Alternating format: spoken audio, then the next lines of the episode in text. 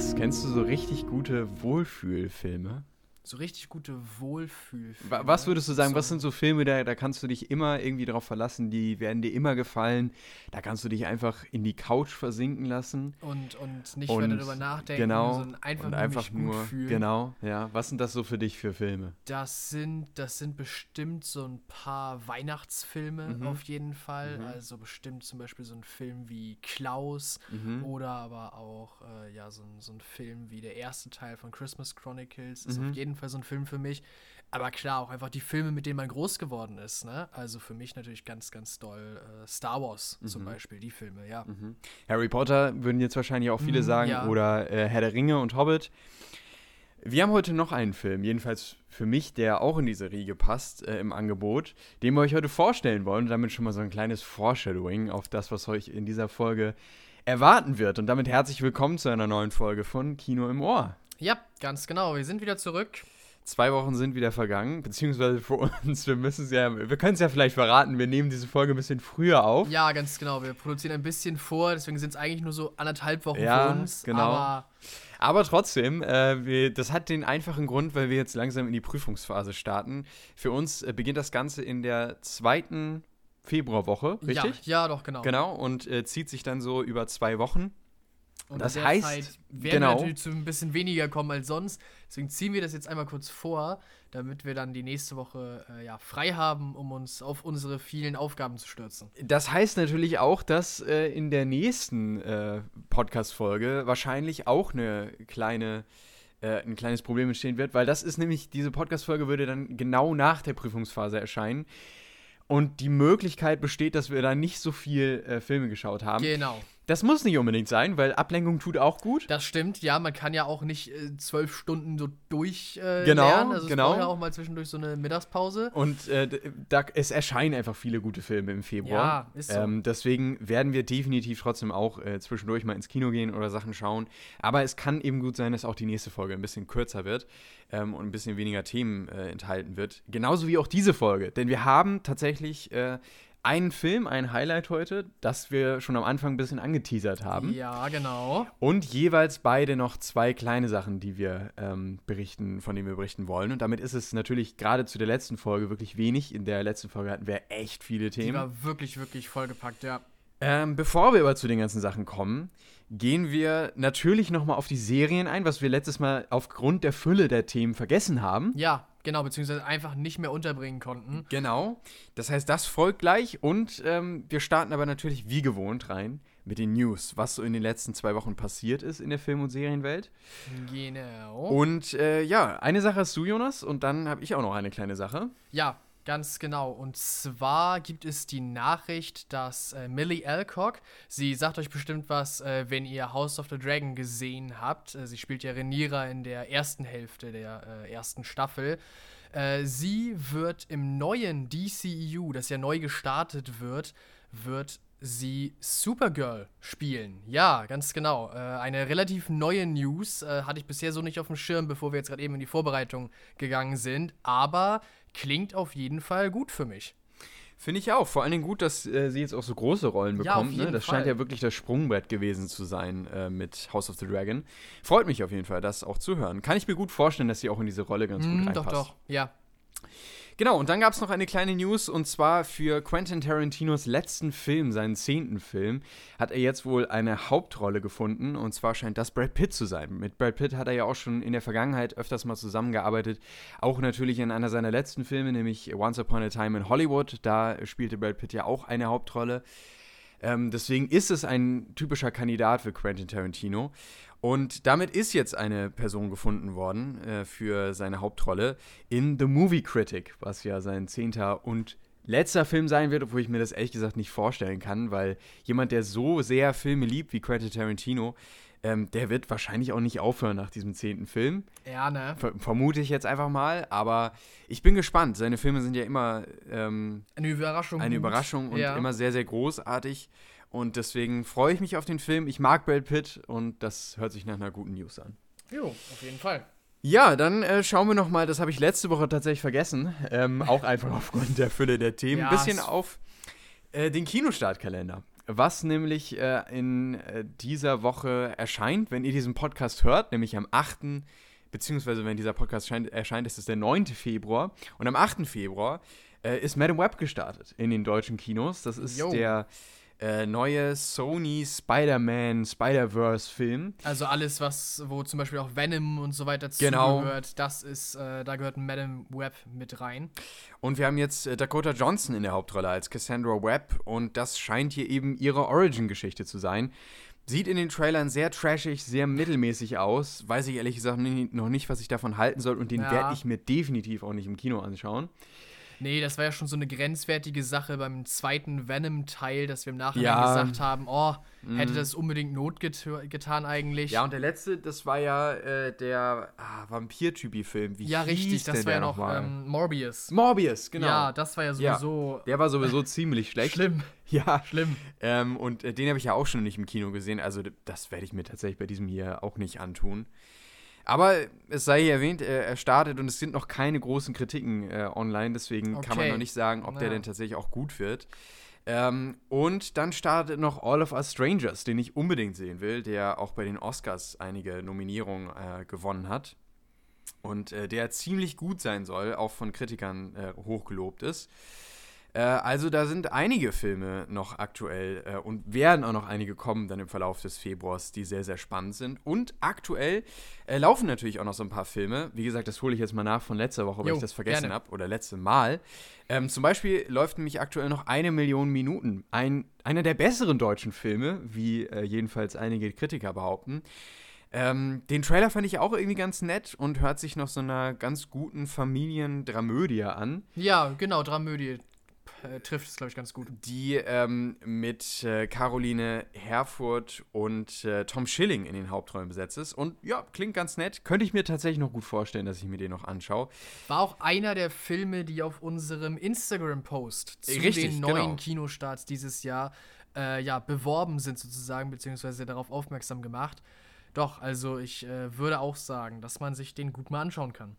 Ein Film, den ich mir wahrscheinlich nicht im Kino anschauen werde, sondern warten werde, bis er dann äh, tatsächlich auf Apple TV Plus startet. Das ist Argyle.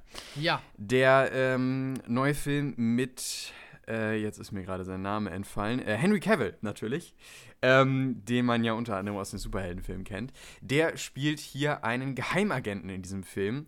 Und äh, ja, ich fand den Trailer ganz ehrlich gar nicht so schlecht, aber die ersten Kritiken kamen sind die Kritiken, ne? genau Ja. unfassbar schlecht teilweise. Ja. Ähm, der scheint wirklich überhaupt nicht gut anzukommen. Ähm, und ich dachte mir auch schon bei den Trailern, oh, das könnte so ein bisschen sowas werden wie, wie dieser eine Actionfilm, das war auch mit Brad Pitt, den wir vor ein, zwei Jahren gesehen haben. Ah, ich weiß, welchen du meinst. ähm, die- im, Zug. In dem Zug, ja. Genau. Ja, Gott, ach, wie heißt der denn noch? Ja, Den haben das wir auch wir und im Namen, ne? Das ist. Äh, Also manchmal zweifle ich da wirklich. Aber er geht eher so ein bisschen in die Richtung tatsächlich, glaube ich, wie äh, Kingsman. Genau, Ja. also äh, da, darauf wollte ich nämlich hinaus. Der Regisseur hat ja die letzten Kingsman-Filme gemacht. Ähm, naja, und ich hatte so bei den Trailern gedacht, oh, das könnte eigentlich noch in eine gute Richtung gehen. Ne? Das hat irgendwo Potenzial. Aber äh, offensichtlich scheint es ja doch in die genau andere Richtung zu gehen. Also, da werde ich dann auch auf den Apple TV Plus Start warten, äh, bis ich mir den dann äh, anschauen werde. Genau, aber das sind so die aktuellen äh, Filme, die neu in den Kinos gestartet sind und auch noch in den Kinos laufen. Wir haben natürlich auch noch äh, gerade im Bullet Train. Bullet Train, Das richtig, Dankeschön. Train, ja. Danke. Äh, wir haben natürlich auch noch im, im arthausigen Bereich aktuell The Holdovers, der noch im Kino läuft, Genau. den wir aber auch heute auch besprechen werden. Jetzt ja, habe ich schon verraten. Jetzt hast du. äh, aber genau, also das sind natürlich auch noch äh, so Filme, die aktuell laufen. Und Poor Things läuft auch noch. Also hier auch noch eine Empfehlung. genau. Habe ich im letzten Podcast ja auch besprochen, in der letzten Folge. Ähm, genau, also das ist so ein bisschen der Überblick über die Filme, die aktuell laufen. Und wie gesagt, es wird nur noch besser im Februar. Und äh, das sind, finde ich, schon großartige Aussichten. Und was uns sonst noch 2024 im Bereich der Serien erwartet, das haben wir versprochen, euch auch noch kurz zu präsentieren. Genau. Letzte Woche vergessen, deswegen folgt heute hier jetzt die Nachreichung mit den Serien, die Ge- 2024 starten. Genau, und ich glaube, ein guter Weg da rein zu starten ist vielleicht mit den, mit den großen Franchises, die ja immer ziemlich viel rausbringen und äh, ja, sich zurzeit auch durch die Serien ja irgendwie äh, halten, weil ja zurzeit äh, wenig da kinotechnisch herauskommt. Von äh, Marvel und Star Wars rede ich natürlich jetzt gerade im Besonderen. Und Star Wars liefert da bisher dieses Jahr doch ein bisschen mehr noch ab. Und zwar mit Skeleton Crew und The Acolyte. Das sind ja die beiden Serien, zu denen es in letzter Zeit dann auch inzwischen mehr Promomaterial gab und äh, die ja jetzt so inzwischen in, in diese, ja, Promo-Phase auch einfach eintreten. Die werden auf jeden Fall dieses Jahr noch äh, erscheinen. Und dann gibt es natürlich äh, ein paar Fortsetzungen. Und zwar bekommen wir ja, beide sind irgendwie so ein bisschen Clone Wars Ableger, würde ich sagen. Wir bekommen natürlich die dritte Staffel von Bad Batch, die ja jetzt nicht mehr lange auf sich warten lässt. Der, der letzte große Trailer ist ja bereits äh, draußen und sah wirklich, wirklich toll aus. Also ich bin sehr gespannt. Und dann natürlich Tales of the Jedi, Staffel 2 kommt auch noch heraus. Das ist ja die Serie, die so ein bisschen so kleinere Einblicke gegeben hat in verschiedene Charaktere aus Star Wars, besonders auch natürlich aus den äh, Prequels, weil dort die Jedi natürlich noch viel stärker vertreten sind. Äh, ja, ich bin auch da wieder sehr gespannt, was, äh, was uns da erwartet. Das sind alles auf jeden Fall Serien, die confirmed sind für dieses Jahr. Bei Marvel sieht es dann ein bisschen anders aus. Da ist das alles noch ein kleines bisschen schwammig, ein kleines bisschen unsicher. Äh, es kommt auf jeden Fall Iron Heart raus. Mhm. Doch, das ist. Ja, ist aber. Nee, das ist auch tatsächlich auch nicht ganz. Ja, steht Oh, auch ein bisschen okay, auf der Kippe. okay. Es gibt halt tatsächlich noch keine richtige angekündigte Serie für dieses Jahr. Aufgrund des Writer Strikes äh, Ja, vom letzten Jahr genau. ähm, ist halt noch nicht sicher, was alles dieses Jahr erscheinen wird. Aber es gibt eben ein paar Möglichkeiten. Genau, es gibt ein paar Möglichkeiten. Und zwar ist darunter zum Beispiel auch die Serie über Agatha Harkness, unserer Bösewichtin aus WandaVision, der, der ja, bösen Hexe. Ich bin auf die Serie ehrlich gesagt schon irgendwie gespannt, weil ich, äh, ich mochte den Charakter und auch die Schauspielerin und so die ganze Dynamik, äh, die, die in der Serie durch sie geherrscht hat. Und ich freue mich darauf auf jeden Fall, die wiederzusehen. Dann gibt es noch äh, X-Men 97, also äh, eine X-Men-Serie, jetzt wo die X-Men ja äh, Teil vom, von Disney geworden sind und ins MCU integriert werden, ist äh, diese Serie sozusagen zusammen natürlich mit äh, Deadpool 3 unser erster ja, Geschmackstest. Allerdings eine Animationsserie im Stil Stimmt. eben dieser äh, Stimmt. 97er Animationsserien. Ähm, genau, also noch keine Live- Live-Action-Version. Die wird dann erst tatsächlich im Kino wahrscheinlich geschehen. Genau. Es gibt ja auch noch immer die Ankündigung für einen X-Men-Kinofilm. Dann haben wir noch weitere Animationsserien und zwar ist das Friendly Neighborhood Spider-Man zum einen. Ihr habt vielleicht mal von dem Projekt, jetzt ist mir der Name entfallen, hilf mir kurz auf die Sprünge. Äh, Spider-Man äh, Freshman Year. Ja, genau, Spider-Man Freshman Year gehört. Das wurde jetzt umbenannt, bisschen umstrukturiert in Friendly Neighborhood Spider-Man. Es ist alles noch nicht klar, aber auch das könnte dieses Jahr vielleicht herauskommen. Und dann haben wir noch Eyes of Wakanda, also eine Serie, die uns zurück zum Black Panther führt. Die einzige Serie, ehrlich gesagt, die zurzeit wirklich, wirklich sicher ist, bis auf natürlich Echo. Die Serie ist ja bereits herausgekommen äh, dieses Jahr. Die wir beide immer noch nicht Die gesehen haben wir haben. immer noch nicht gesehen. Wir haben jetzt, glaube ich, schon zwei Folgen äh, euch sagen müssen, dass wir sie noch nicht angerührt haben. Ja. Es passiert noch, äh, möglichst Irgendwann. dann nach der, nach der Klausurenphase bestimmt irgendwann mal. Aber ja, zurzeit irgendwie äh, nicht, nicht machbar, sag ich mal. Ja, aber auch irgendwie keine große Lust haben, muss ich das, sagen. das aber versuche ich ja damit zu, Ach so, ja, okay. zu umschreiben. ja, nicht nur zeitlich, sondern auch. Äh, ja, motivationstechnisch. Genau. Äh, und dann haben wir allerdings, was sicher noch äh, dieses Jahr herauskommt und was mich wahrscheinlich eher ein bisschen catchen wird, What If Staffel 3. Wir haben ja gerade erst vor kurzem über Staffel 2 von What If geredet. Dieses Jahr kommt auch Staffel 3 heraus. Ja, Genau, und damit sind wir durch durch die. Äh, ach nee, äh, Entschuldigung, ja, Du du, durch, durch die ähm, durch die großen, Franchises, Franchise-Serien, genau. genau. Äh, ich habe nämlich noch so ein paar kleinere, obwohl, naja, ich fange mal mit den größeren an. Und zwar wird uns äh, dieses Jahr noch äh, eine Dune-Serie erwarten. Genau. Ähm, diese Serie wird sich um die, ähm, wie heißen die noch gleich, diese Schwestern kümmern. Die- diese die Schwestern Bene Gesserit. Die Bene Gesserit, genau. Und wird quasi so eine Pre Prequel-Serie werden zu den Filmen. Die wird wahrscheinlich, wenn wir Glück haben, irgendwann im Herbst diesen Jahres erscheinen. Okay. Dann erwartet uns natürlich noch House of the Dragon Staffel 2. Klar, ich freue mich mega doll darauf. Gab es ja auch schon den ersten Trailer für. Äh, Den fand ich auch schon ziemlich spannend, gerade auch wenn man sich Analysen angeschaut hat äh, zu Leuten, die dann auch die Bücher gelesen haben. Äh, dann glaube ich, ist das schon ziemlich cool, was uns da in der zweiten Staffel erwarten könnte. Ähm, Gleiches gilt auch für Rings of Power Staffel 2. Die soll auch noch dieses Jahr rauskommen. Okay. Und ich könnte mir gut vorstellen, dass sie es genauso machen wie vor zwei Jahren, dass sie den ersten Trailer bei, beim Super Bowl rausbringen. Ähm, ja, okay, das wäre natürlich ein schlauer Move. Und äh, der Super Bowl ist ja schon in wenigen Wochen. Gleiches könnte ich mir auch vorstellen für den Deadpool 3 Trailer, aber da werden wir dann auch nochmal, wenn äh, der Super Bowl dann geschehen ist oder wenn er kurz bevorsteht, dann sind ja auch meistens schon erste Gerüchte da, werden wir da nochmal ein bisschen genauer drauf eingehen. Ähm, und dann wird uns noch, äh, werden uns noch ein paar andere kleinere Serien erwarten. Ich habe definitiv auch ein paar ausgelassen, aber ich finde so meine Highlights waren äh, für nächstes Jahr ähm, The Regime.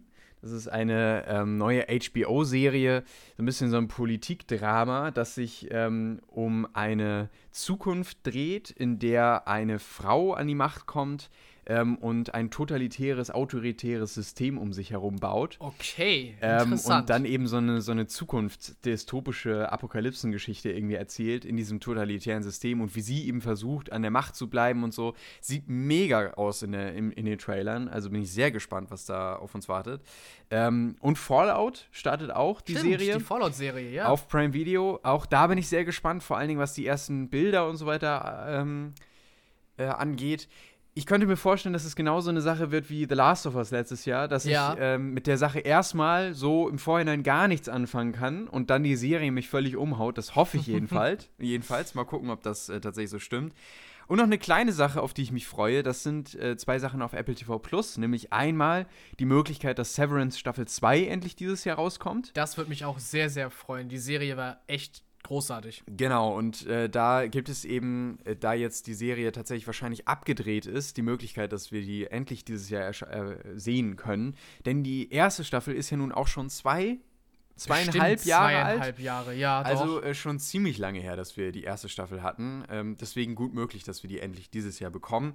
Und äh, The New Look mit Ben Mendelssohn in der Hauptrolle, wieder eine der Modengeschichten Genau. auf die ich auch sehr gespannt bin. Also einige coole Serienstarts, die uns dieses Jahr erwarten werden. Auch abseits von den großen Franchises. Ähm, also auch da wird es ein sehr, sehr spannendes Jahr werden.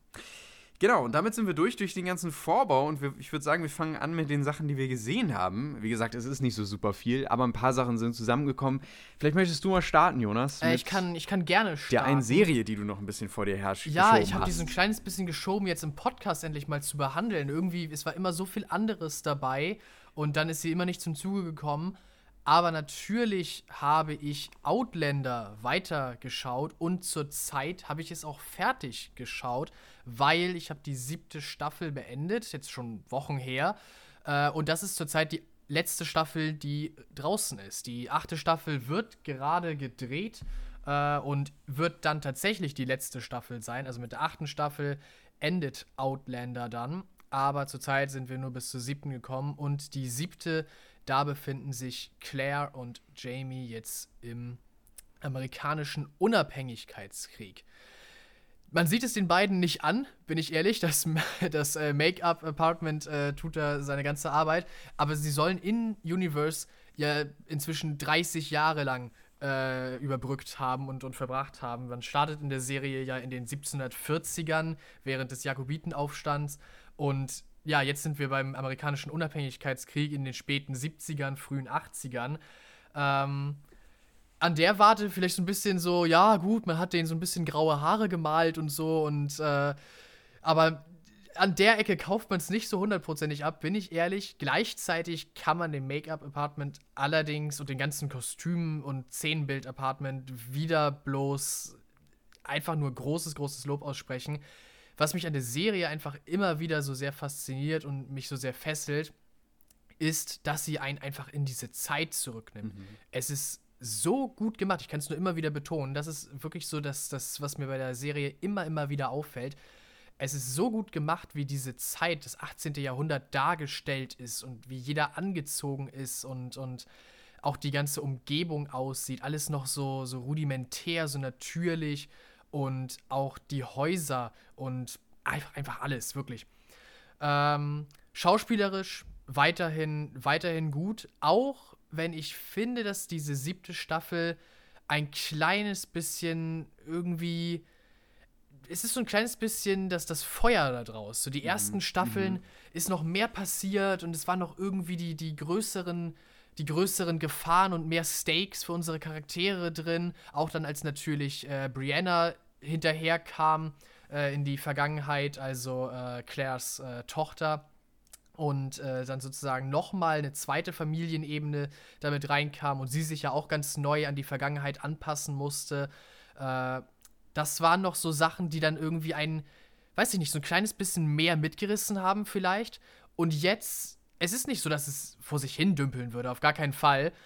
Aber es ist ruhiger geworden, auf jeden Fall. Was natürlich auch irgendwie dem geschuldet ist, dass, dass die beiden jetzt mehr so im Leben stehen, dass die beiden jetzt ja auch als Charaktere Ende 50 sein sollen und deswegen sich einfach ein bisschen mehr zurücknehmen. Die sind nicht ständig immer in vorderster Linie dabei, ähm, sondern sind jetzt mehr so ein kleines bisschen die Beobachter für diese Welt geworden. Durch, und durch deren Augen sieht man jetzt mehr von wiederum anderen Charakteren. Ist auch ein sehr interessanter äh, ja, Approach und finde ich, find ich vollkommen in Ordnung.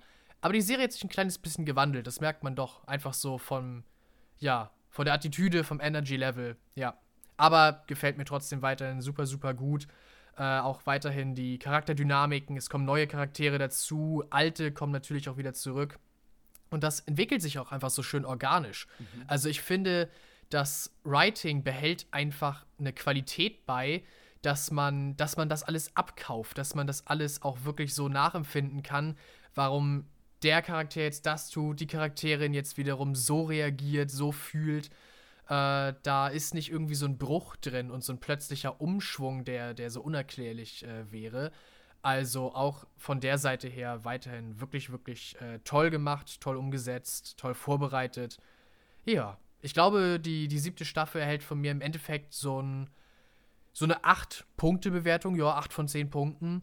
Einfach, weil sie vielleicht nicht mehr ganz so mitreißend ist wie die vorherigen Staffeln, wie die früheren Staffeln, aber weil sie trotzdem weiterhin einen wirklich, wirklich tollen Job macht.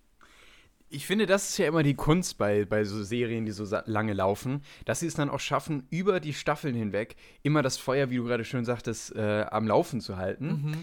Und dann eben auch noch gerade in den höheren Staffeln es auch noch schaffen, neue Dinge zu erzählen und nicht immer nur irgendwie darauf aufzubauen, was man schon hat. Also dann irgendwie alte Charaktere wieder zurückbringt oder halt sich an den Haaren herbeizieht, irgendwie noch was zu erzählen, um eine neue Staffel zu machen. Ja, genau, genau. Das ist ja, finde ich, immer die Kunst. Und es gibt wenige Serien, die das schaffen. Um mal so ein Beispiel zu nennen, jetzt mal außen vor gelassen, die letzte Staffel, Game of Thrones, finde ich, ist ein gutes Beispiel. Ja, Da haben sie es immer wieder geschafft, in der neuen Staffel das so erscheinen zu lassen, als würde man wirklich jedes Mal sich etwas Neues ausdenken, was Neues schaffen, sich weiterentwickeln. Das ist einer der wenigen Beispiele. Ja, aber halt Viele auch so, ja. so organisch weiterentwickeln. Ja, genau, weißt du? genau, richtig. Also Mhm. Nicht, du sagtest gerade, dass man sich nicht immer so festhält an dem, was man mhm. schon hat. Mhm. Auf jeden Fall. Aber dass man das, was man schon hat, trotzdem auch mitnimmt mhm. und dass es die Basis für das Neue ist. Mhm. Ja. ja, genau, genau. Also, äh, um mal so ein paar Negativbeispiele noch zu nennen: The Flash zum Beispiel.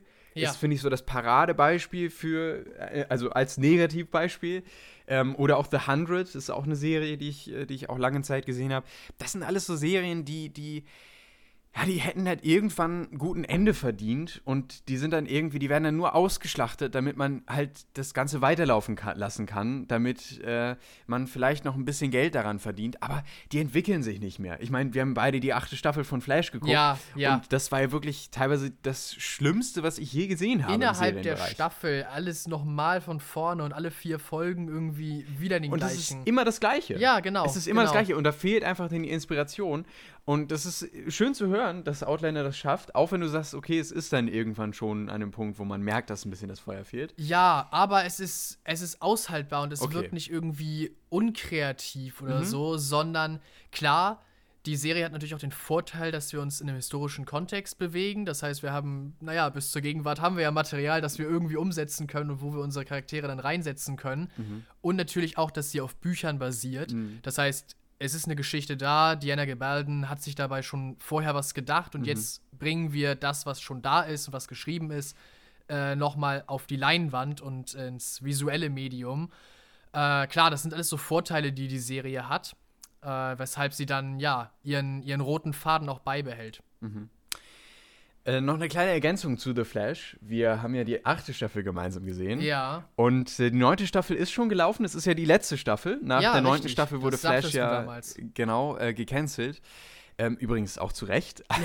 Viel zu spät. Viel also. zu spät eigentlich, genau. Aber äh, die neunte Staffel ist tatsächlich noch nicht im deutschen Free TV erschienen. Oh, okay. Und äh, die ist ja schon in den USA seit oh, gut fast einem Dreivierteljahr oder so äh, erschienen. Also ist schon seit einer einigen Zeit, ähm, seit einiger Zeit erschienen. Nur eben noch keinen deutschen äh, Free TV ähm, gab es. Hm. Und ja, bis, bis das dann irgendwann der Fall sein wird, äh, werden wir natürlich dann auch mal äh, die neunte Staffel hier im Podcast besprechen und uns, und uns anschauen, wenn du Lust hast, Jonas. ja, sehr, äh, sehr denn das gerne. wird natürlich wieder eine Das richtig schöne. wird eine absolute ähm, Shitshow, also, ja, um es genau. mal so ganz harsch zu sagen. Genau, aber das äh, könnte auch wieder richtig Spaß machen. Also irgendwann wird euch hier auch im Podcast mal wieder ein richtig schöner Verriss von Flash erwarten. Ja, oh, da freue ich mich drauf. Ein allerletztes. Mal. Ich, ich halte schon immer Ausschau für den deutschen Termin, Sehr aber gut, sehr gut. äh, ja, bisher äh, tatsächlich keine Chance. Naja, gucken wir mal. Tja. Äh, ja, bleiben wir vielleicht bei den Sachen, die wir ein bisschen vor uns herschieben. Ich habe ja noch eine Sache von der letzten Woche, die ich noch nachholen wollte. Das ist zwar jetzt ein Film, ich habe auch noch eine Serie, aber wir machen vielleicht erstmal das alte, bevor wir Ja, das neue ja. machen. Äh, und zwar ist es Broker, Familie gesucht. Das ist ein äh, kleiner südkoreanischer Film. Und ähm, der erzählt die Geschichte von äh, einem, ja, äh, von einem Mann äh, und seinem Sohn, oder ich bin mir gerade gar nicht mehr sicher, in welchem Verhältnis die beiden stehen, äh, die jedenfalls ein relativ einfaches Leben führen. Äh, und zwar Hai Sang und ähm, ja, der, der äh, Name des äh, anderen jungen Herrn steht hier gar nicht, sehe ich gerade. Okay. Aber gut, es ist jedenfalls in, in der Hauptrolle So Young. Und der ähm, ist quasi ein Broker für Babys. Das Okay. heißt also, es gibt eine relative Kultur dort, dass äh, Babys, und das gibt es bestimmt auch hier in Europa, ähm, wenn sie nicht gewollt werden, irgendwo abgegeben werden. Weil sich zum Beispiel die Mutter nicht um das Kind kümmern kann, sie ist alleinerziehend oder zu jung und hat nicht abgetrieben oder so solche ja, Sachen. Ja, ja. Äh, und dann wird das Baby eben abgegeben und ähm, zum Beispiel eben bei kirchlichen Institutionen und die kümmern sich dann erstmal um dieses Kind. Mhm. Und äh, diese jungen Männer, beziehungsweise dieser Mann und der junge Mann, die äh, greifen sich eben diese Kinder ab und versuchen eben für diese Kinder dann eine neue Familie eher illegal zu finden Okay. äh, und versuchen dann damit Geld zu verdienen, aber sie versuchen natürlich auch eine gute Familie für das Kind zu bekommen. Damit ist man dann in so einer moralischen Zwickmühle, in der man eigentlich sagt, naja, es ist illegal, weil das ist so nicht erlaubt. ja, und sie machen es aber, irgendwo fürs Geld. Und sie machen es nur fürs Geld, aber sie versuchen natürlich trotzdem für das Baby, was abgegeben wurde, nicht gewollt wurde, eine gute Familie zu finden. Genau, sie, sie verscherbeln es nicht einfach so. Genau. So. Und das wird auch immer wieder aufgegriffen im Film. Deswegen fand ich das irgendwie ein ganz interessantes, ähm, einen ganz interessanten Aspekt. Und es wird hier dann eben die Geschichte erzählt von einer Mutter, die ihr Kind abgibt, Mhm. nämlich äh, Soo-Young. Und Soo-Young kehrt aber kurz nachdem sie ihr Kind abgegeben hat, wieder zurück und hat sich dann das Ganze nochmal anders überlegt. Da ist dann aber das Kind von den beiden Männern schon aufgegriffen worden. Äh, und dann äh, findet sie die beiden Männer aber zum Glück und dann Oh. begibt sie sich mit denen zusammen äh, auf eine Suche nach einer neuen Familie, weil sie dann irgendwann doch merkt, ah, das Kind ist nicht, also ich kann einfach kein Kind aufziehen, sie Ja, ist noch ein bisschen zu ja. jung. Und äh, das begleitet sie aber über den ganzen Film und damit ist es quasi ein Road-Movie mit einer Quasi-Familie, Okay, die eine ja, neue Familie genau. für das Baby sucht. Äh, das ist Broker und ähm, damit irgendwie eine sehr interessante Aufmachung äh, des Films. Ich habe auch ähm, jemanden im, im Freundeskreis, der, kann- da kann ich mir schon sehr gut vorstellen, dass das ein Film für, für die äh, sein könnte. Ich werde dir das auch nochmal später schreiben, dann, dann weiß sie, äh, wer hier gemeint ist. Ähm, denn das ist ein Film, der sehr zum Beispiel an so Filme wie Little Miss Sunshine erinnert. Ähm, oder ja, so, so ganz typische Familiendramageschichten. Mhm, ja. Ähm, aber finde ich mit einem mit einem sehr, sehr schönen und familiären Touch und äh, teilweise sehr, sehr schönen Szenen, wenn es dann auch darum geht, dass zum Beispiel hier der junge Mann äh, ganz häufig Vatergefühle entwickelt, Mhm. ähm, aber dann auch immer wieder mit der Realität konfrontiert wird und natürlich auch die Mutter und immer wieder versucht, dem Kind aber auch nicht zu nahe zu kommen, weil sie genau weiß, naja, äh, sie wird das Kind irgendwann abgeben müssen, weil sie kann sich einfach nicht drum kümmern. Und äh, dann sind das immer irgendwie, finde ich, tolle Momente, die hier aufgegriffen werden. Was ich durchaus ein bisschen schade finde, ist, dass die Mutter ähm, recht einfach gespielt ist. Also sie ist dann doch immer ein bisschen, sie hat auch noch eine Hintergrundgeschichte, die ich jetzt nicht spoilern möchte, ähm, aber sie ist dann auch immer recht kalt und auch dem Baby gegenüber. Wie gesagt, das hat halt den Hintergrund, ja. dass sie keine Verbindung aufbauen ja. möchte. Aber ich finde, es gibt viele Momente in diesem Film, die dann doch recht emotional sind und wo ich mir dann gewünscht hätte, dass sie dann auch noch ein bisschen facettenreicher ist in ihrem Schauspiel und dann vielleicht auch noch ein bisschen tiefer geht und gerade auch was ihre Vergangenheit angeht, auch noch vielleicht ein bisschen mehr zulässt, auch in ihrer Rolle. Das ja, fand ich okay. ein bisschen schade. Was mir sehr gut gefallen ist, er hat, ähm, ist das äh, Song Kang, der hier eben die Hauptrolle spielt, Ha, äh, ha Song äh, wie ich schon eingangs sagte, dass der sehr, sehr klasse ist. Ich finde auch, dass der ne, einen tollen Charakter bekommt, der gerade auch zum Ende hin nochmal eine ganz neue Facette zum Charakter hinzubekommt, okay. nämlich wo nochmal sein Familienleben beleuchtet wird. Das, das fand ich irgendwie ganz spannend, dass das so spät auch noch äh, in diesem Film äh, Zugang findet. Ähm, und damit ist es eine, eine, eine, einfach eine tolle Geschichte für, für diesen Film und äh, eine tolle, tolle Zusammensetzung von Hauptcharakteren die vielleicht nicht oft tief genug geht. Wie gesagt, teilweise hätte mir, glaube ich, noch ein Tiefgang gefehlt. Es gibt auch eine sehr beschreibende Szene. Da sind sie alle gemeinsam im Hotelzimmer und merken dann irgendwann schon, dass sie fast schon auf dieser Suche nach einer neuen Familie alle so zusammengekommen sind ja, und fast ja. schon seine eigene Familie sind. Und dann schneidet der Film weg. Und da dachte ich mir, oh, wie schade. Das ist so ein Moment gewesen, der hätte noch richtig tief gehen können. Da hätte man mhm. richtig viel noch äh, irgendwie ähm, einfach Tiefe in diesem Moment kreieren können. Aber das, das lässt der Film dann weg. Kann ich auch irgendwo verstehen, aber das sind dann für mich so Punkte, wo ich merke, ah, dann, dann, dann, dann fehlt doch noch was, um ihn zu so, zu so einer richtigen Perle zu machen. Mhm, ja. Ich fand ihn trotzdem klasse, weil er ein gutes Drehbuch hat, tolle schauspielerische Leistung, das Mutter-Kind-Verhältnis klasse aufgegriffen wird und irgendwie auch Momente hat, die mich nachhaltig dann doch bewegt haben. Ähm, und deswegen bin ich so bei 8 von 10 Punkten. Ganz rückwirkend betrachtet, er ist mir dann doch eher wenig im Gedächtnis geblieben. Mhm. Vielleicht dann eher ja. so 7,5 oder so. Ähm, aber ich fand ihn durchaus sehenswert und äh, kann, ihm, kann ihn auf jeden Fall sehr empfehlen. Man kann ihn sich äh, auf den bekannten Plattformen ausleihen. Lief irgendwann letztes oder vorletztes Jahr im Kino, aber auch nur in sehr, sehr kleinen äh, Kinos. Also ist kein großer Film gewesen. Ähm, aber definitiv eine kleine Empfehlung. Ja, okay, sehr, sehr schön dann würde ich einfach mal weitermachen mit äh, der zweiten Sache, die ich zwischendurch gesehen habe. Und zwar sind das beide Staffeln der äh, Serie Space Force. Äh, ja, die Serie wurde äh, so ein kleines bisschen in, in Reaktion äh, auf die tatsächliche Gründung der Space Force der Vereinigten Staaten äh, ja, produziert. Die Vereinigten Staaten haben ja äh, seit, äh, seit Donald Trump äh, eine Space Force, äh, also tatsächlich ein Teil der Streitkräfte, die äh, einzig und allein für den, ähm, für den Weltraum zuständig sind. Und das Ganze wird hier so ein kleines bisschen persifliert und äh, auf, auf den Arm genommen. Und das Gute ist, dass das mal wieder äh, Steve Carroll übernimmt. Und Steve Carroll ist ja, ist ja ein ganz bekannter Komiker und äh, ein äh, komödiantischer Schauspieler. Äh, weil seine bekannteste Rolle ist wahrscheinlich aus äh, The Office als, äh, als der Chef. Jetzt ist mir gerade entfallen, wie der Chef heißt, aber ihr wisst, von wem ich rede, wenn ihr, wenn ihr das Büro bzw. The Office gesehen habt. und in dieser Serie hat er eine ganz, ganz ähnliche Rolle. Also er spielt äh, General Naird, der äh, sozusagen der, der erste Leiter der Space Force wird. Und er hat wieder als so ein, ja, manchmal etwas, etwas rüder und manchmal etwas sehr mit Scheuklappen durch die Gegend äh, laufender äh, Führungs, Führungsmann sozusagen wieder äh, eine, eine Rolle, mit der er so halbwegs überfordert ist, die er aber auch gleichzeitig, ja, so gut es geht halt auszufüllen versucht. Und dabei wird er halt von seinem ganzen äh, ja, Beraterstab bzw. seinen Mitarbeitern unterstützt, die alle ziemlich starbesetzt dargestellt werden. Wir haben zum Beispiel äh, John äh, Malkovich als äh, Dr. Mallory, sein, seinen wichtigsten wissenschaftlichen Berater. Und John Malkovich ist ja, ist ja ein bekannter ähm, Theaterschauspieler zuerst, aber inzwischen ja auch ein großartiger Charakterdarsteller. Äh, dann haben wir noch äh, Jimmy O. Young, den man ja auch äh, inzwischen aus, aus mehreren Rollen kennt, als den zweitwichtigsten Wissenschaftler äh, dort dabei.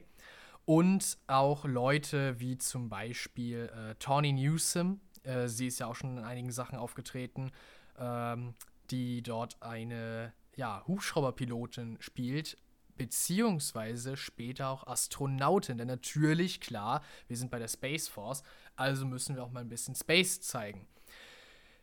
Wenn ich jetzt über das Space zeigen rede, dann muss ich ehrlich zugeben, dass das CGI nicht, nicht übermäßig großartig ist. Interessanterweise wird in den Online-Kritiken oft darauf verwiesen, dass äh, ja, der, der Humor und das CGI von der Serie noch irgendwie so die besseren Sachen wären. Beim Humor kann ich zustimmen. Also die Serie hat mich tatsächlich häufig abgeholt und äh, zum Lachen gebracht. Ich finde, dass äh, der gesamte Cast das super gut irgendwie hinkriegt, zusammenzuarbeiten, auch in diesen äh, humoristischen äh, Szenen miteinander. Das hängt also nicht alles nur an, äh, an Steve Carroll, sondern alle anderen zusammen sind auch, sind auch ein wirklich tolles Gespann bei den, bei den CGI-Effekten bin ich ehrlich, kann ich glaube ich nicht so sehr mitziehen. Also wenn man dann den Mond sieht und die Mondbasis, die sie dann da aufbauen wollen, es, es wirkt doch alles so ein bisschen sehr, okay, ja, man sieht, dass es auf der Erde gefilmt wurde und man sieht, dass, dass der Mond auch nicht tatsächlich äh, jetzt äh, hochauflösend fotografiert wurde, sondern mal schnell am Computer zusammengestellt wurde. Ja, muss man Abstriche machen, weil ein das ich würde nicht sagen, dass es mich rausgerissen hat, grundsätzlich, weil die Serie ja auch jetzt nicht besonders ernst einen, einen äh, Handlungsstrang verfolgt. Aber es ist doch so ein, es fällt einem auf und es ist dann so ein kleines bisschen so ein, was ist das denn? Mhm. Ja, dass man, dass man dann da hat.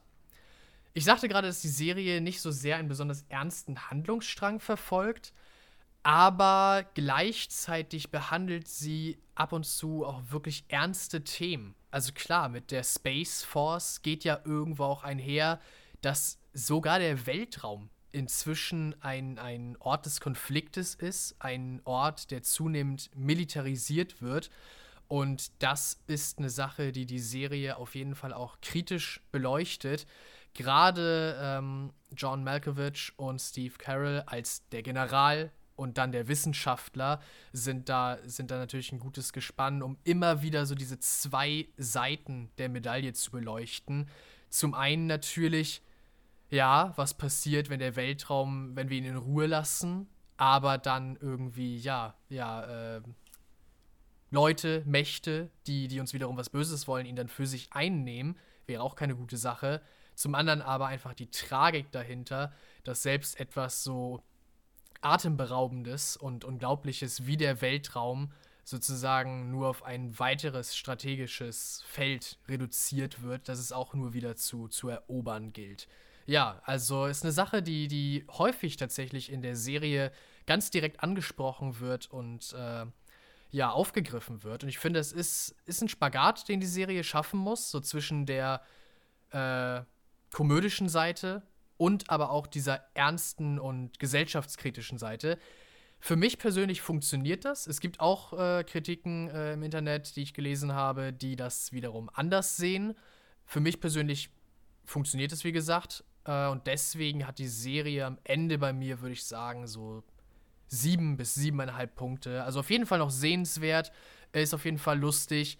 Leider wurde die Serie von Netflix nach der zweiten Staffel abgesetzt und auch die zweite Staffel fühlt sich so ein bisschen an, dass sie vorzeitig abgesetzt wurde. Die zweite Staffel hat nur noch sieben Folgen, die erste hat noch so ein normales Maß von zehn.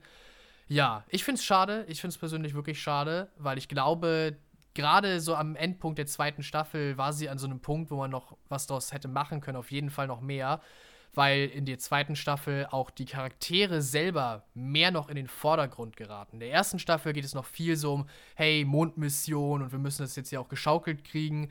Und in der zweiten Staffel wird sich mehr Zeit und Platz genommen, um die Charaktere selber zu beleuchten und weiter, äh, ja, auszubauen. Und ich glaube, das hätte man in der dritten Staffel auf jeden Fall noch, äh, noch mehr mitmachen können. Mhm. Aber naja, wir kennen ja Netflix. Mhm. Ja, interessant. Als du mir das erzählt hattest, dass du die gerade guckst, äh, dann da wusste ich gar nicht so genau, ah, Space Force habe ich bestimmt irgendwann mal gehört, aber wusste ich gar nicht so genau. Aber als ich das Bild gerade gesehen habe und du über Steve Carell äh, erzählt hattest, mhm. da wusste ich dann sofort, ah, stimmt, die ja. ist das.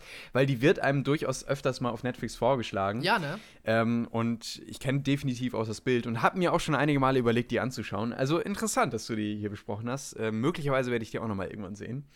Ich kann ähm, nur eine Empfehlung rausgeben. Okay, sehr, sehr spannend. Ich mag ja Steve Carell auch sehr, sehr ja, gerne. Also er ist auch einfach ein toller äh, Komiker. Er trifft auch irgendwie so mit seinem trockenen Humor. Ja, genau. Er, genau. er holt mich damit ab, auf jeden Fall. Ja, genau. Ich fand ihn ja auch schon in Morning Show klasse. Ich habe ja The Office tatsächlich nie gesehen. Ja. Ähm, aber das ist auch noch so eine Sache, die ich vielleicht irgendwann mal nachholen muss, obwohl ich mir gar nicht sicher bin, ist The Office mit Lachern, mit Lacheinspielern? Das weiß mit, ich nicht mehr hundertprozentig. Das, das Kann ich sein, ne? Ich bin mir nicht mehr sicher. Vielleicht, weil The Office ja auch so es ist so der, das Grundgestein der, der, der Comedy-Serie, ne? der mhm, Sitcom-Serien mm, der, der 2000er. Mm. Aber ich bin gerade echt nicht sicher, ob das da auch schon ein Stilmittel ist. Ich bin mir auch nicht sicher. Das kann sein, dass es einer der Punkte war, die mich dann zurückgehalten haben, ja. die anzuschauen. Äh, aber ich mag Steve Carell, deswegen, äh, ja, vielleicht schaue ich mir dann Space Force irgendwann auch nochmal an. Okay, damit komme ich dann auch nochmal zu einer Serie, die ich jetzt abgeschlossen habe, und zwar Percy Jackson. Ich habe ja bereits ähm, über Percy Jackson geredet, als die noch relativ neu gestartet ist, über die mhm. ersten zwei Folgen. Und habe berichtet, dass der Einstieg in diese Serie ein bisschen schwierig war und ähm, dass man vor allen Dingen gemerkt hat, dass sie am Anfang noch sehr in den Kinderschuhen ist und ja, dass sich viele Szenen nicht so wirklich passend ein anfühlen und dass ich oftmals dachte, oh, das wirkt eher so ein bisschen zusammengeschnibbelt von so, einem, von so einer Schülergruppe oder so. Okay. Also äh, gerade was so Szenenübergänge anging oder eben auch ja, grundsätzlich so Dialoge und, ähm, und so Momente. Also zum Beispiel auch, dass Percy Jackson das allererste Mal seine Kräfte irgendwie so richtig bemerkt. Das passiert in den ersten fünf Minuten der Serie. Ähm, und auch dieser erste Moment, wo er dann seine Kräfte benutzt und bemerkt, das ist alles so merkwürdig zusammengeschnitten mit komischem CGI und dann sind da aber zwischen auch, das ist auch so eine Sache, die ich ganz komisch fand, zwischen den Szenen sind teilweise so drei Sekunden wahrscheinlich Blackscreen also einfach schwarz, was ja so relativ typisch aus diesen Fernsehshows kommt, weil dann halt die Werbepausen dazwischen kamen. Ja, genau. Und das heißt, das ist oftmals, wenn man sich zum Beispiel alte Folgen von The Flash anschaut, dann ist es auch noch da. Weil eben äh, dann quasi dieser Zwischenteil für die DVD-Version natürlich mit der Werbung rausgekattet wurde, aber dann dieser kurze Blackscreen, der blieb dann eben noch. Damit man nicht auch einfach aus der einen Szene, die sind ja dann oft auch ein bisschen thematisch mhm. voneinander getrennt, dass man da nicht so diesen Extremsprung hat. Ja, genau. Ja. Aber das passiert hier auch. Und das ist ja eine Serie, die lief nicht vorher im Fernsehen, sondern die äh, ist dann tatsächlich erst auf Disney Plus erschienen. Und deswegen fühlen sich diese langen Blackscreens zwischendurch irgendwie ganz merkwürdig an. Das mhm. hatte ich, weiß ich nicht, hatte ich ganz häufig im Gefühl. Das war so ein Punkt, der mir am Anfang den Zugang erschwert hat. Wie gesagt, dann diese sehr, sehr holprigen Dialoge. Ähm, Szenen oder auch Charaktere, zum Beispiel den Adoptivvater von Percy Jackson, den ich wirklich absolut grauenvoll fand. Also wirklich schrecklich. Äh, schrecklich gespielt, geschauspielert. Okay. schrecklich geschauspielert, aber auch wirklich schrecklich geschrieben. Der ist eigentlich in den Büchern auch ein sehr böser Charakter, oder sagen wir nicht sehr böser, aber schon ein relativ böser Charakter und äh, mehr so ein Stiefvater, den man nicht gerne mag. Der ist hier aber in der Serie so, na, der, der ist so tollpatschig, ähm, kriegt nichts auf die Reihe und ist dabei aber so überspitzt, überspielt böse, dass man sich die ganze Zeit so denkt, spielt er jetzt nur, dass er böse ist? Okay. Aber man merkt, dass Percy ihn nicht mag und das heißt, es ist eigentlich schon klar, dass er böse sein soll. Aber das ist irgendwie ein ganz merkwürdiger Charakter, der auch völlig überdreht gespielt ist, also ganz komisch. Der hat mich zu Anfang völlig rausgerissen. Ähm, weil Percy dann auch immer wieder sagt, ah, es ist so doof zu Hause und ich mag unseren Stiefvater nicht. Und dann kommt dieser Tollpatsch-Typ daher, wo ich mir dann denke, ach, das, also, nee, das passt ja überhaupt nicht. Und dann kommt auch Percy relativ schnell ins Camp. Das passiert auch alles am Anfang. Also ins Camp für diese Halbblüter eben. Mhm, ich glaube, glaub, das hast du uns erzählt, ja. Zur Story brauche ich auch gar nicht groß viel sagen. Es ist halt Percy Jackson, äh, basiert ja auf den Büchern von Rick Riordan. Ähm, und es geht hier um einen Jungen, der erfährt, dass er ein Halbgott ist und dann eben äh, im Team der Halbgötter äh, der ähm, muss er dann eben Aufgaben bestehen und die, der Plot der ersten Staffel ist dann eben, und das ist auch der Plot des ersten Buches, dass der Herrscherblitz von Zeus geklaut wurde und jetzt eben die Frage äh, im Raum steht, wer steckt eigentlich dahinter? Und Percy und seine Freunde müssen dem Ganzen eben auf den Grund gehen. Und das ist der Plot auch des, äh, dieser ersten Staffel. Und wie gesagt, der Einstieg ist holprig, auch als sie ins Camp kommen. Ich finde, auch da muss man erstmal reinkommen. Es gibt halt natürlich den Typen, äh, den, oder beziehungsweise hier ist es eine weibliche ähm, ein weiblicher Charakter, mit dem Percy nichts anfangen kann. Das heißt, die dann sehr, sehr stark gegen Percy ist und er muss erstmal natürlich im Camp ankommen und die Fähigkeiten erlernen. Es geht dann hier auch um Training mit dem Schwert und mit dem Speer oder mit dem Bogen oder so und er ist natürlich am Anfang super schlecht. Der trainiert er fünf Minuten, dann ist er super gut. Also das sind alles schon Elemente, die habe ich hundertmal gesehen in irgendwelchen Serien. Das ist nicht viel Neues und das zieht sich auch wirklich durch die Serie durch. Das ist ein großer Kritikpunkt. Das sind oftmals Momente, das habe ich alles schon gesehen. Es fühlt sich häufig an wie die ersten Harry Potter-Filme, dass Harry noch alles lernt, dass ja. er in dieser Zauberwelt ankommt ähm, und am Anfang ein bisschen scheitert, aber irgendwann kann er dann doch alles. Ähm, also ein bisschen uninspiriert einfach. Ein bisschen uninspiriert, genau. Vieles, was man eben schon kennt. Und auch Walker Scoble, der hier Percy spielt, den finde ich oftmals gut. Ähm, aber auch in vielen Momenten eher so mittelmäßig. Ich glaube, da ist noch viel Potenzial da. Ich mochte den ja sehr ähm, in The Adam Project. Das war ja sein erster ja, Film. Ja, das, das, sagtest du ja auch extra damals noch. Genau, mit Ryan Reynolds. Gerade deswegen auch auf die Serie jetzt freust. Genau, da, da fand ich ihn ganz gut. Vor allen Dingen, weil er es da halt geschafft hat, Ryan Reynolds so gut zu imitieren. Hier finde ich ihn dann doch, gerade weil er dann hier auch einen größeren Part bekommt als Hauptfigur, dann ist mir dann doch eher aufgefallen, dass er noch hier und da ein bisschen holprig ist. Ich glaube, dass da noch viel Potenzial drin steckt und dass er auch für spätere Staffeln dann so langsam in die Rolle dann auch reinwächst. Ähm, ich meine, kann man auch bei Harry sagen, dass er am Anfang noch ein bisschen äh, Probleme hat, also bei Daniel Radcliffe. Ähm, obwohl da würde ich es vielleicht noch ein bisschen eher zurückschrauben. Aber ähm, ja, also da ist definitiv noch Potenzial und ich glaube, das ist auch so mein Fazit für die erste Staffel. Es gibt noch sehr, sehr viel Potenzial, gerade was die angesprochenen Probleme angeht, ähm, was aber auch die Dramaturgie angeht ähm, und gerade auch so die, die Entwicklungsmomente, die alle noch sehr aufgesetzt wirken. Ich glaube, da kann man noch in späteren Staffeln deutlich mehr schaffen und das Organische einbinden in die Gesamtserie. Nichtsdestotrotz habe ich viel Negatives gesagt. Ich fand sie tatsächlich relativ unterhaltsam über die ähm, acht Folgen das kommt dann irgendwann tatsächlich so auf. Wie gesagt, der Einstieg ist schwierig, aber gerade wenn es dann darum geht, dass dann sich diese Freundestruppe rund um Percy, also die, die Dreiertruppe dann quasi bildet und sie dann eben losziehen, um den Herrscherblitz zu finden und dann tatsächlich auch durch Amerika ja ziehen. Ja. Und äh, dann eben von Ort zu Ort reisen, darauf dann auf Hindernisse treffen, dann auf bestimmte Götter auch treffen nach und nach. Dann kommt so ein richtig tolles Ab Abenteuerfeeling auf. Und dann schaffen sie es auch, spannende Orte zu kreieren, teilweise auch ein bisschen Spannung aufkommen zu lassen aufgrund der Situation, auch wenn man sich natürlich die ganze Zeit denkt, ja klar werden sie das alles überleben und irgendwie gut mhm, rauskommen. Mhm. Aber ich finde, dieses Abenteuerfeeling kommt so nach und nach auf. Auch weil die Chemie zwischen diesen dreien fast so ein bisschen eben typisch Hermine, Ron und Harry so ja, langsam genau. aufkommt. Also auch mhm. da haben wir wieder so ein Muster, was sich irgendwie auftut. Aber ähm, das hat man ja in vielen Hat man in vielen Momenten. Genau, ja. deswegen will ich es jetzt gar nicht so stark negativ anlasten. Ähm, aber wie gesagt, das funktioniert dann ab einem bestimmten Punkt. Und das hat mir dann auch gefallen und das hat dann auch über diese letzten Folgen getragen. Und ich finde auch gerade im Finale, was wieder mit sehr vielen Momenten bestückt ist, bei denen ich mir dachte, das habe ich auch schon hundertmal gesehen. Also wenn man dann ein äh, Finale hat, in dem dann ähm, auf eine wichtige Figur ähm, getroffen wird und äh, dann quasi so ein, so ein, typischer Showdown passiert, mhm. dachte ich mir, na, das ist so ein bisschen uninspiriert. Aber ganz ehrlich, trotzdem, das war irgendwo alles noch sehenswert und ähm, hat aufgrund dieser ganzen Dinge, wie zum Beispiel des Charakters der, der Freundschaft ähm, und diesem Abenteuerfeeling, noch über die Staffel getragen. Und was ich auch tatsächlich ganz spannend fand, war, dass äh, teilweise das CGI relativ gut aussah für so eine oh relativ kleine Serie in Anführungszeichen, dachte ich mir ganz häufig, oh, das sieht gar nicht so schlecht aus. Vor allem eben im Verlauf der Serie. Mal die erste Folge ausgenommen, die fühlt sich auch wirklich wie so eine Pilotfolge an. Also echt mal wie so eine typische Folge, die man nur vorgelegt hat. Möglichst viel reingepresst in diese erste Folge, damit die Investoren sagen, yo, machen wir. Deswegen war auch wahrscheinlich der Einstieg so schwer, ähm, ist tatsächlich das CGI über den Verlauf der Serie richtig gut teilweise. Gerade zum Ende hin, wenn man dann in die Unterwelt geht oder ähm, in die, ja, gut, möchte ich vielleicht nicht spoilern, aber wenn man dann äh, teilweise imposante Momente sieht, dann, dann sieht das wirklich gut aus. Ähm, ja, also äh, war ich tatsächlich am Ende doch ganz, äh, ganz überrascht. Wie gesagt, es, es gibt noch sehr, sehr viel Potenzial ähm, für, für eine zweite Staffel. Übrigens gibt es gerade einen Bang um die zweite Staffel. Ist noch Oh, nicht klar, dass es okay. eine, eine geben wird, auch wenn es natürlich ein offenes Ende in dieser ersten Staffel gibt. Ähm, aufgrund des ganzen Writer-Strikes und so weiter. Ähm, Strikes, da sage ich schon wieder.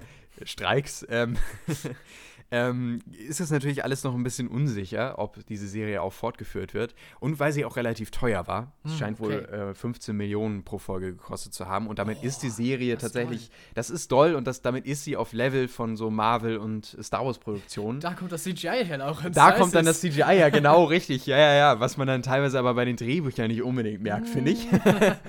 aber nun gut. Ähm, ich hoffe natürlich auf eine zweite Staffel, weil, wie gesagt, ich denke, dass da noch viel geht. Ähm, und das war definitiv ein sehenswerter Start für diese erste Staffel.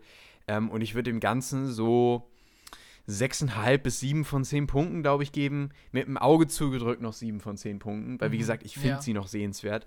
Aber sie hat definitiv auch einige Schwächen. Ähm, aber ganz ehrlich, sie ist näher am Buch und das ist auch das, was viele Fans sehr, sehr positiv sehen. Mhm. Ähm, und sie kommt gut an und ähm, ist, glaube ich, unterm Strich besser und das ist rückwirkend ist es ewig her, dass ich die Filme gesehen habe, aber ich finde sie, glaube ich, besser als die Filme damals, weil sie stärker an den Büchern sind, weil sie einen jüngeren Charakter haben, der besser zu den Büchern passt Ja. zu der Vorlage. Ähm, und weil sie eben sich auch deutlich mehr Zeit nehmen, um ein bisschen Worldbuilding zu betreiben. Und das tut der ganzen Sache definitiv gut. Aber es steckt noch viel Potenzial drin. Okay. Genau. Und damit kommen wir dann zu der Sache, die wir schon angekündigt haben, dem Finale Ah, quasi richtig. dieses Unser, Podcasts. unser großes Finale. und zwar The Holdovers. Die Holdovers. Ja, richtig, genau. Ähm, wie beschreibe ich denn Holdovers am besten? Äh, es ist ein kleines bisschen ein Weihnachtsfilm. ja, so ein Weihnachts-Silvesterfilm. Ja, weshalb er ja auch so ein bisschen diese Feel-Good-Komponente hat, die wir ganz am Anfang angesprochen haben. Es ist aber gleichzeitig auch natürlich ein. Äh, Ich weiß wirklich, ein Drama. Es ist auf jeden Fall auch. Genau, es ist äh, wieder eine Dramödie, würde ich sagen. Ja, eine Dramödie. Ja, ich glaube, damit triffst du es ganz gut. Äh, Ein, ein Mix aus Drama und äh, Kramö äh, Komödie. Und es geht hier um einen äh, griesgrämigen Lehrer, gespielt von Paul Giamatti, der Paul Hannem heißt. Ja, genau. Und äh, dieser soll über die Weihnachtsferien auf die Schüler aufpassen, die eben nicht nach Hause fahren können. Auf Ja, ihr, ihr müsst euch das vorstellen, das ist äh, so eine Art Internat, Genau. also noch nicht äh, so auf, auf Universitäts-College-Level, sondern ein äh, Internat, das das britische Äquivalent, oder ist es in Britannien oder ist es in Amerika? Nee, das Ganze spielt äh, in Amerika. In Amerika, in genau, Amerika. sie Okay. sind ja auch in Boston dann. Ach ja, sie sind ja in Boston, Punkt. Genau, ja. ja. Ich krieg das immer, es gibt so viele Städte in Amerika, die wie die in England heißen, es ist ja. ja. Äh, nee, aber es ist in Amerika, okay. Ähm, also Ja. ein Internat, das äh, das Abitur-Äquivalent von Amerika halt ausstellt. Ähm, ja, das heißt, die Jungs sind so 17, 18, irgendwo so da in der äh, Altersspanne. Ja, genau, richtig. Und ähm, das äh, scheint eben so zu sein. Und einer dieser Schüler, äh, das ist Angus. Und Angus Tully, der kann mit äh, Paul, dem Lehrer, überhaupt nichts anfangen. Die sind quasi Gegensatz in Person. Ja, Ähm, und dann haben wir noch die Köchin, die auch über die Weihnachtsferien da bleibt, nämlich Mary. Und äh, die hat auch ihre Päckchen zu tragen, nämlich, ähm, dass ihr Sohn vor kurzem im Krieg verstorben ist. Und Genau. Angus, der hier eben auch äh, Hauptcharakter ist, der hat eben das Problem, dass äh, er da bleiben muss über die Weihnachtsferien, weil seine Mutter einen neuen Freund hat ähm, und mit diesem Freund eben die Weihnachtszeit verbringen möchte, weil sie noch nie richtig viel Zeit mit ihm hatte äh, und keine Lust hat, das mit ihrem Sohn zu verbringen. Also alle haben irgendwie, und der Lehrer eben als jemand, der von vielen Schülern nicht gemocht wird, alle mhm. haben irgendwie so ihren Hintergrund und ähm, haben ihre Persönlichkeit. Wir sollten dazu vielleicht noch sagen, weil du gerade über Marys Schicksal gesprochen hast, äh, der Film spielt in den späten 70ern, 60ern frühen 70ern, genau. äh, halt zur Zeit des Vietnamkriegs, ganz genau. Genau. Ähm, und damit hast du schon eine wichtige Sache gesagt, äh, denn der Film, und damit kommen wir dann, würde ich sagen, auch so ein bisschen zum Kritikteil. Äh, der Film schafft es nämlich großartig, dieses 70er-Feeling aufzubauen. Auf jeden Fall, ja. Und das ist der Punkt, den, der es dann äh, auch schafft, vor allem dieses Wohlfühlgefühl irgendwie zu erzeugen. Ja, es ist so ein bisschen so wieder mal eine Zeitreise. Ich habe es gerade eben schon bei Outlander erwähnt. Das holt mich immer wieder ab, egal in welche Zeit man da zurückreist. Äh, ich bin ein Fan davon, mir die Vergangenheit anzugucken. Und dieser Film macht das halt auch wieder. Und deswegen auf jeden Fall schon mal ein großer Pluspunkt. Ich habe ja auch gerade so ein bisschen was zu den Charakteren erzählt und was die alle so für ihre eigenen Dinge irgendwie so mit sich herumtragen. Und jetzt könnte man natürlich erwarten und gerade auch zum Ende des Films hin, naja, irgendwie regelt sich das alles schon. Ne? Die äh, beiden kommen sich, die alle kommen sich irgendwie näher und äh, alle schließen so ein bisschen mit ihrer Vergangenheit ab und so weiter. Genau. Ähm, mögen und sich dann am Ende richtig, Friede vor der Eierkuchen. Richtig. Aber genau das macht der Film eben nicht. Nee, nee. Und da steckt noch viel, viel mehr hinter. Allein, ähm, was zum Beispiel eben hier die Köchin angeht, äh, die natürlich erstmal so als, als äh, Ding vorgesetzt bekommt, dass sie ihren Sohn verloren hat, mhm. die ist noch viel facettenreicher. Und das gilt natürlich auch für Angus oder auch für ähm, den, den Lehrer. Ich ja, finde auch er. Alle, alle drei. Also Paul, ähm, der bekommt hier auch nochmal einen ganz facettenreichen Charakter. Und gerade auch bei ihm. Es geht nicht alles super gut aus, aber darin liegt eben auch das Leben irgendwo. Denn ja. so ist das Leben. Es ja, geht nicht immer genau. alles au äh, gut aus. Ähm, und das schafft der Film wirklich auf eine großartige Art und Weise. Und der Film hat ja auch das irgendwo als Ziel. Ja. So ein kleines bisschen auch aufs Leben vorzubereiten. Mhm. Was natürlich auch dadurch kommt, dass, äh, dass er als Lehrer seinen Schüler vorbereitet, beziehungsweise ihm so, so Lebensweisheiten über diese Wochen mit auf den Weg gibt. Mhm. Aber dadurch gibt er sie ja auch uns, dem Zuschauer, mit mhm. auf den Weg irgendwo. Mhm. Und sich selbst, er, er lernt ja auch super viel. Natürlich auch sich selbst, denn das Ganze funktioniert ja in beide Richtungen und mhm. äh, die beiden äh, merken ja auch über den Film hinweg, dass mhm. sie vielleicht doch nicht ganz so sehr spinnefeind und vollkommen unterschiedlich äh, sind, wie ja, sie zuerst ja. gedacht haben. Genau. Ähm, ja, es, ist, es sind viele Lebensweisheiten und Lektionen da drin. Also welche, die direkt vermittelt werden, auch einfach die grundsätzliche Lektion, dass man nie ausgelernt hat im Leben, auch nicht als, äh, als Hochschullehrer mhm. in seinen 60ern.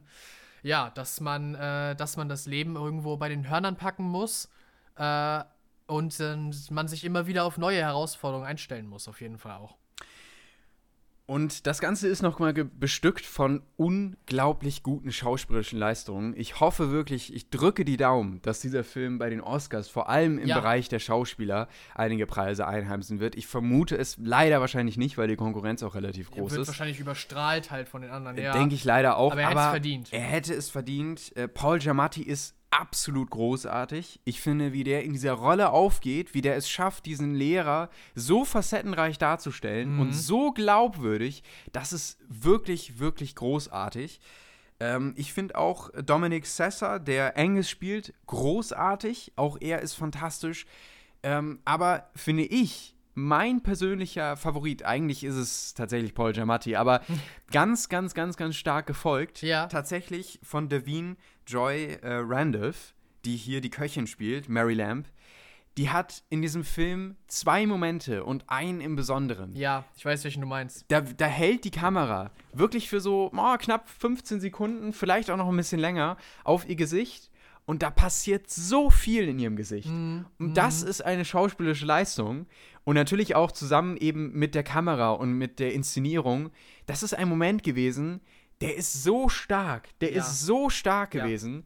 Ja. Wow, also da, der hat mich echt aus, äh, aus, den, aus den Socken gehauen. Ähm, und da ist, das ist wirklich eine Hoffnung, dass sie dafür ähm, und für natürlich auch ihre gesamte Performance den Oscar gewinnt. Ähm, das ist mal wieder so ein gutes Beispiel dafür. Es braucht nicht 100 Worte. Nee. Nee. Sondern es braucht einfach nur eine gute schauspielerische Leistung, eine gute Kamera und dann reicht es auch schon, wenn ein Blick einfach nur ähm, in die Kamera getätigt wird, um so viel ähm, Auszusagen. auszusagen. Ja. Genau, und zu transportieren. Das fand ich wirklich absolut großartig. Ähm, gleichzeitig haben wir ein klasse Drehbuch, was sehr intelligent ist. Auf jeden Fall auch mit einem sehr intelligenten Humor. Darauf sind wir Ja, noch nicht eingegangen, genau. aber der Film hat uns auch oft genug und auch den ganzen Kinosaal Zum Lachen gebracht. zum Lachen Ja, gebracht. Ja, er holt einen auch auf der Ebene wirklich gut ab. Definitiv. Ähm, der eine fantastische melancholische Stimmung äh, ja, kreiert. Ja. Ich finde, dass ähm, gerade zum Ende hin, ach, ich glaube, ich kann es nicht sagen, weil das spoilert zu viel, aber ähm, gerade am Ende merkt man dann, dass Dinge eben auch nicht von Dauer sind und Ja, dass, dass genau. bestimmte Dinge einfach auch enden und so ist das Leben auch. Und das fängt der Film so klasse ein und diese melancholische Stimmung zieht sich über den Film, aber findet dann am Ende ihren Höhepunkt in fantastischen Momenten. Das ist einfach großartig. Ja, ja, ganz genau. Ich kann da gar nicht so viel hinzufügen. Das ist gerade super toll zusammengefasst. Äh, das ist auch, glaube ich, einer der wirklich, wirklich großen Aspekte des Films, beziehungsweise eine von den wirklich großen Messages, die uns hier mit auf den Weg gegeben werden. Nicht umsonst ist es natürlich auch die, die ganz zum Schluss noch einmal im Finale aufgegriffen wird. Damit gibt es äh, warmherzige Momente, haben wir schon Ja. äh, teilweise angesprochen, Ja. die wirklich toll sind. Äh, großartige Charaktere, ein klasse Drehbuch und es ist eben nicht alles so weich gewaschen, wie man es kennt. Nee, genau. Es ist halt, am Ende muss man auch mit den Konsequenzen Genau. leben und sein Leben weiterführen. Ja.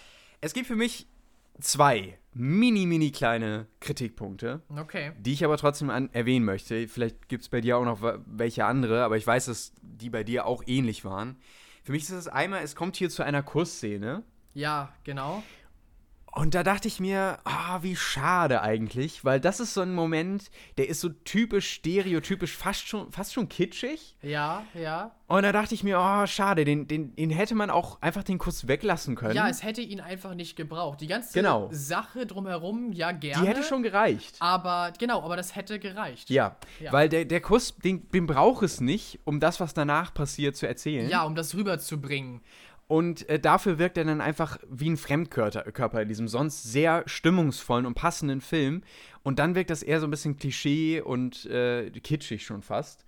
Ähm, das fand ich schade. Und es gibt, aber das ist wirklich Meckern auf allerhöchstem Niveau, am Ende ähm, eine Museumsszene, ähm, die so ein bisschen aus dem Film, finde ich, rausreißt, weil das alles sehr so aussieht, als hätte man einfach sich in einem Museum im 21. Jahrhundert hingestellt. Ah ja, die Sache, genau. Ähm, und wäre dann halt, äh, hätte das nicht nochmal angepasst an die 70er ähm, und würde dann hier, also es, es wirkt wirklich so, als hätte man hier so einen Studentenfilm gerade, würde man irgendwie zuschauen, äh, die sich, die halt kein Budget haben, in ein Museum gehen, sagen, das ist in den 70ern äh, und dann kurz ein paar Szenen drehen. ja.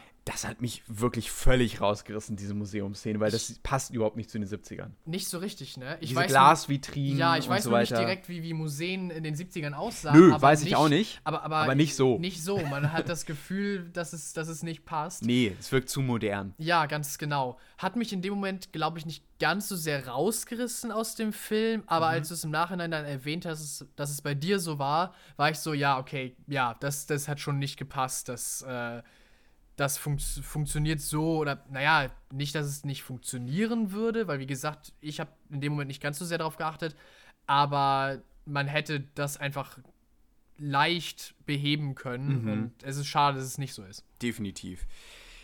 Deswegen bin ich am Ende tatsächlich so, ähm, ich, ich, ich bin eigentlich im Herzen Ja. bei, bei der vollen Punktzahl. Ich, Okay. finde, ich finde diesen Film großartig, ja. äh, absolut genial. Ähm, aber es sind für mich diese mini kleinen Dinge, dass ich dann doch am Ende bei nur, in Anführungszeichen, neuneinhalb von zehn Punkten lande. Ja, Ähm, ich kann mir gut vorstellen, dass ich mir den noch in den nächsten Jahren immer wieder zu dieser Winterzeit anschaue. ja, das, genau, das ist nämlich auch so ein Film, vielleicht nicht direkt zu Weihnachten, aber so zwischen den Tagen, Ja, wo er genau, halt auch ja genau, spielt. ja. Doch, da kann man ihn sich gut ansehen, glaube ich, immer wieder. Ja, ähm, weil da auch immer wieder irgendwas äh, geben wird und äh, immer wieder, ähm, denke ich, aufs Neue berühren kann. Ja, man kann diesen Zuspruch, aber gleichzeitig auch dieses Wachrütteln so ein bisschen, glaube ich, kann man immer wieder im Leben mal gut haben, dass einem da jemand äh, auf, auf die Schulter klopft, aber gleichzeitig auch äh, tief in die Augen schaut. Ja, genau, gut, gut gesagt. Und äh, deswegen äh, ist er für mich auf jeden Fall, es ist ein, ein großes Highlight gewesen und das bereits jetzt hier im Januar, also wir haben ihn ja noch im Januar gesehen, ähm, des, diesen Jahres. Also startet das Jahr, finde ich, schon wahnsinnig stark. Auf jeden Fall. Ja, das ist für mich meine Punktzahl für The Holdovers. Ich, ich kann dir da ehrlich gesagt nur zustimmen. Also ich bin am Ende auch bei, äh, bei 9,5 rausgekommen, mhm. einfach weil ich mich ja oft sehr scheue, die, die 10 von 10 mhm. rauszugeben. Mein, ich habe keine anderen Kritikpunkte als du. Also bei mir ist es tatsächlich auch wirklich nur die, die Kussszene. Ähm, ja, Deswegen, vielleicht kann ich ihm sogar noch die 10 von 10 irgendwo geben, mhm. weil, ah, ich finde, für so eine einzige Sache, die da so eine halbe Minute anhält, mhm. ah, ich weiß nicht, ob ich ihm dafür äh, dann gleich so einen halben Punkt abziehen möchte. Gleichzeitig bin ich einfach da sehr rigoros. Also am Ende kommt womöglich doch noch irgendwas viel Besseres und das hat dann die 10 von 10 verdient. Mhm. Aber doch, also irgendwo da auf jeden Fall ist, ist der Film dabei.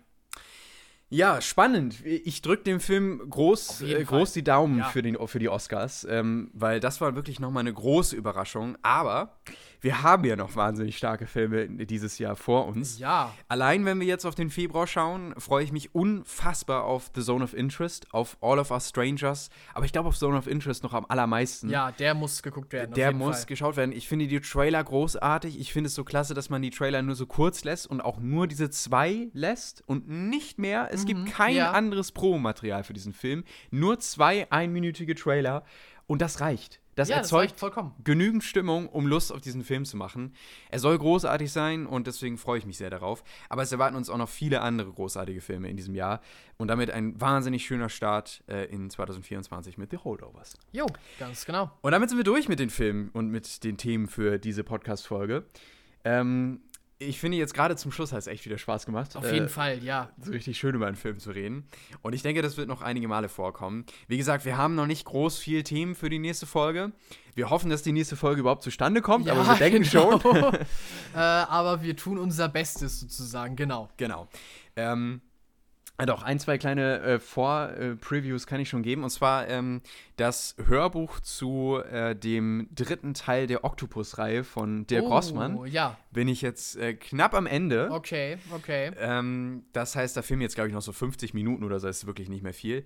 Ähm, das heißt, das wird auf jeden Fall Kurzthema in der nächsten Folge. Dann ähm, schaue ich gerade noch die letzten Folgen der zehnten Staffel von Family Guy, aber das erwähne ich ja auch immer nur so ganz kurz am Rande. Ja, ja. Äh, also das wird in der nächsten Folge Thema. Und wahrscheinlich auch, doch, ich denke schon, All of Us Strangers werde ich wahrscheinlich noch sehen. Okay. Ähm, oder werden wir sehen, ja, du auch Lust hast. Also kriegen wir bestimmt hin. Ähm, denke ich, dass wir das äh, irgendwann in den nächsten zwei Wochen schaffen werden. Also das sind so ungefähr die Themen für die nächste Folge, um so einen ganz kleinen Ausblick zu wagen. Ja, genau.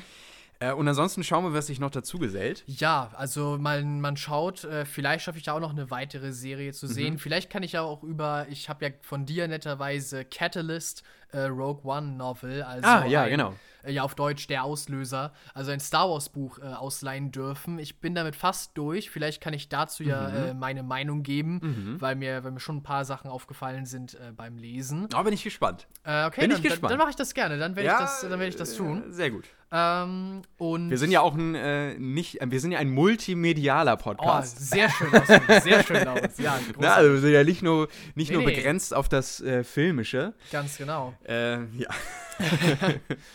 ähm, und ansonsten schaue ich mal. Ich habe ja noch genügend auf meiner Watchlist, äh, aber bis dahin habe ich bestimmt noch mal einen Film oder eine Serie geguckt. Ja. Besser wird es, glaube ich, heute nicht. Ich glaube, nee, an der Stelle nee. würde ich sagen, beenden wir diese Folge. Wir wünschen euch schöne zwei Wochen. Wir hören ja, uns dann in hoffentlich zwei Wochen wieder. Genau. Und äh, bis dahin, dann sind wir auch durch, dann sind wir wahrscheinlich ein bisschen äh, gelassener und entspannter. Ja, genau, dann weil, haben weil wir die Klausuren uns hinter uns haben, genau. Dann können wir ganz ruhig hier reinstarten. Ja. Genau. Bis dahin, macht's gut, habt schöne zwei Wochen und bis dann. Ciao, ciao. Ciao.